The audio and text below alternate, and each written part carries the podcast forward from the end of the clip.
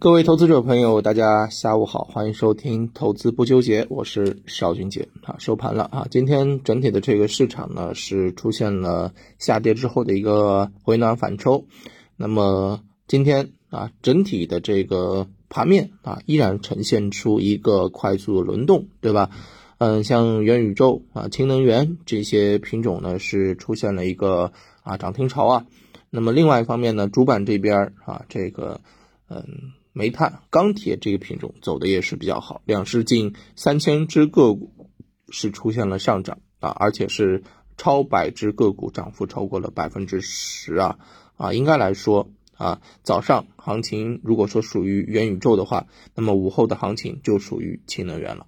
那么这样的一个格局呢，其实对于我们投资者来讲啊，还是啊老样子，就是轮动的速度非常的快。啊，能够把握住市场节奏的朋友们其实并不多，对吧？这个就是我们一直在在跟大家强调的。那么，对于啊当下的这个市场如何去把握相关的这个机会，其实我们在嗯之前就跟大家提醒过了啊，你用资金啊，你用机构的一些动向啊去进行啊这个判断，可能效果会更好一些啊。那么，对于当下啊，我们投资者啊也要注意一个啊。方向啊，或者说一股力量，叫做机构抱团啊。机构抱团去年啊，应该让大家印象深刻。那今年我认为啊，同样也会有一波行情啊会出现，或者说其实这个机构抱团已经是出现了啊。呃，板块轮动的很快，但是呢，我们可以看到啊，像机构抱团的一些品种，或者说近期筹码集中度提升的一些方向啊，这个表现的都很强啊。比如说像人工智能的啊，这个轩亚国际啊，医药的泰领生物、碳中和的大东南，对吧？你看这些就是机构抱团明显的一些品种啊，所以这些品种在啊市场表现出啊这个。独立行情的时候，我们对于啊这种潜在的一些机会，大家要重视啊和注意了。那么，嗯，昨天讲了机构抱团之后呢，我们投资者朋友们还是非常感兴趣的。那么还有一个啊，这个要跟大家聊的，那就是机构抱团当中，你怎么能够逃开啊当中的一些明星基金呢？对不对？啊，今天就跟大家来聊聊这个明星基金在当下的一些抱团的一些情况啊，或者说是一些重仓的这个情况。那么其实说起明星基金，那之所以称为明星基金，因为他们的这个表现收益，应该来讲在今年表现的都是非常强的啊。比如说，呃，给大家罗列了一下啊，嗯，比如说像前海开源的这个崔成龙啊，啊，中信保诚的王瑞啊，精英的这个韩广哲。华夏的这个中帅，长城的杨宇，宝盈的潇潇啊，大成的这个韩创啊，这些都是近它相关的一些基金近一年净值增长排在前面的啊一些明星基金。那么他们的这个收益率在目前来看都是跑过了超过了百分之一百啊，崔成龙甚至是跑到了百分之一百四十五，今天今年特别的猛啊。那么其实这个啊收益。啊，单看出来好像大家还没什么感觉，但是你如果一对比今年的各大指数，你就会有一个非常直观的感受了。上证指数百分之五点五五，沪深三百负的三点七三啊，创业板指十七点三六啊，中证一千走的最强二十点零六啊，但是你看二十点零六和百分之一百以上的这个涨幅相比，高下立判，对不对啊？所以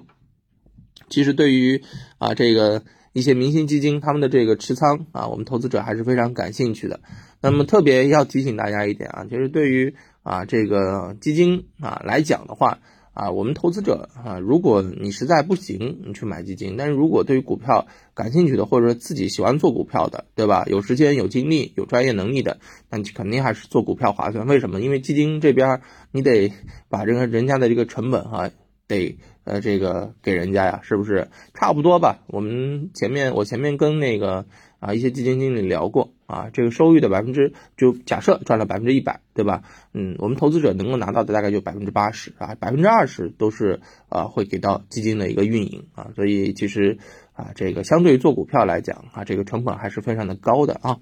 那么当下啊，这个他们所这呃回到这个基金经理上面来啊，他买的一些品种近期的表现也比较好啊，比如说像啊这个崔成龙抱团啊。重仓持股的这个啊，电气设备里面的东方日升啊，阶段涨幅超了百分之九十五，对吧？那么像这个王瑞的啊，这个天合光能阶段涨幅超百分之八十，像华夏中帅的这个君达股份啊，做汽车的，对吧？现在阶段涨幅也超了百分之一百三十，所以这些真的是厉害啊，真的是厉害。所以呢，对于基金重仓的基金抱团的一些品种啊，其实我们在这个时候也比较感兴趣。所以今天呢，特别给大家梳理了一份明星基金经理啊抱团精选相关投资名单啊，帮助大家精选了一些我们现在看到的呃一些。目前啊，能够给我们投资者参与的这个机会。那么，首先给大家解决一点，我们看到这些品种很多都是涨起来的。那怎么去寻找一些啊，这个可以适当参与的呢？其实很简单，就是找低位抱团的。那么很多的这个基金啊，嗯，他买了一些品种啊，或许是啊有自己的布局，或许是受到了盘面的影响啊，或许就是故意为之啊。买完之后，有的时候呢，股价就会一路下行。那有的回撤幅度甚至超过百分之二十三十啊，但是呢，嗯，成熟的基金或者说一些牛逼的基金啊，我们都会发现股价触底了之后，在底部盘整的时候呢，他们就会开始大肆的抢筹码，把这个低位的这个筹码从散户的手中骗到自己的手里面啊，然后啊，低位的筹码后面拉升之后，他们的这个获利程度就会更高。所以其实对于啊。基金这些明星基金重仓的一些品种，我们最主要的一点就是看到哪些他们被套的或者重仓的一些东西还没有表现的，那么这个时候就要予以关注。那么首先一方面去对标一下机构的一些成本啊，然后呢再去看一下当前的这个股价是否有启动迹象或者蓄势充分，短期是否有资金的流入，对不对？这就是啊我们要寻找的一些合适标的。那我们来举一个呃。从今天的这个给大家准备的这个资料当中来，嗯，抽一个出来，来给大家做案例剖析好了。比如说像国投电力这家上市公司啊，国投电力这家上市公司呢，也是啊，这个崔成龙啊，嗯，他的一个重仓股啊。那么除了崔成龙之外，还有其他的这个两位基金经理，他们相关的十个基金产品共同布局了超过十亿元。那么这家上市公司呢，其实我们可以看到啊它的这个股价已经回撤了近百分之二十，对吧？其实当前的这个股价呢，距离机构的成本大概有百分之十以上的这个空间。那么在底部啊进行盘整构筑的时候呢，我们可以看到啊，上市公司已经公布连续公布了三期啊股东人数的一个情况，持续减少超过百分之十。那你想，在底部的这个筹码集中度应该来讲是比较高了的，对吧？那么这家上市公司目前这个价格既小于机构的成本，同时又有底部启动的迹象，短期还在加速的啊筹码集中，所以像这样的一些品种，我认为是适合大家去做关注的。那么，嗯，国投电力这一个呢，只不过是啊一个啊典型的一个啊品种啊。那么今天也给大家准备了其他的一些案例啊，大家呢也可以。把这个啊花一点精力来研究研究这些品种啊，这个机构抱团之后后面的这个走势如何，做一些跟踪，做一些观察，好吧？那今天呢就跟大家聊到这儿，大家如果有兴趣想要去啊抄抄这个基金经理近期重仓的一些品种的底的话呢，大家可以在评论区进行留言，我会把相关的一些啊这个资料给到大家。当然今天给大家举例的这个国投电力啊，再次强调只做案例剖析，不做分享，不做推荐啊啊啊。今天就跟大家聊到这儿，感谢大家的支持和收听，我们明天再见，拜拜。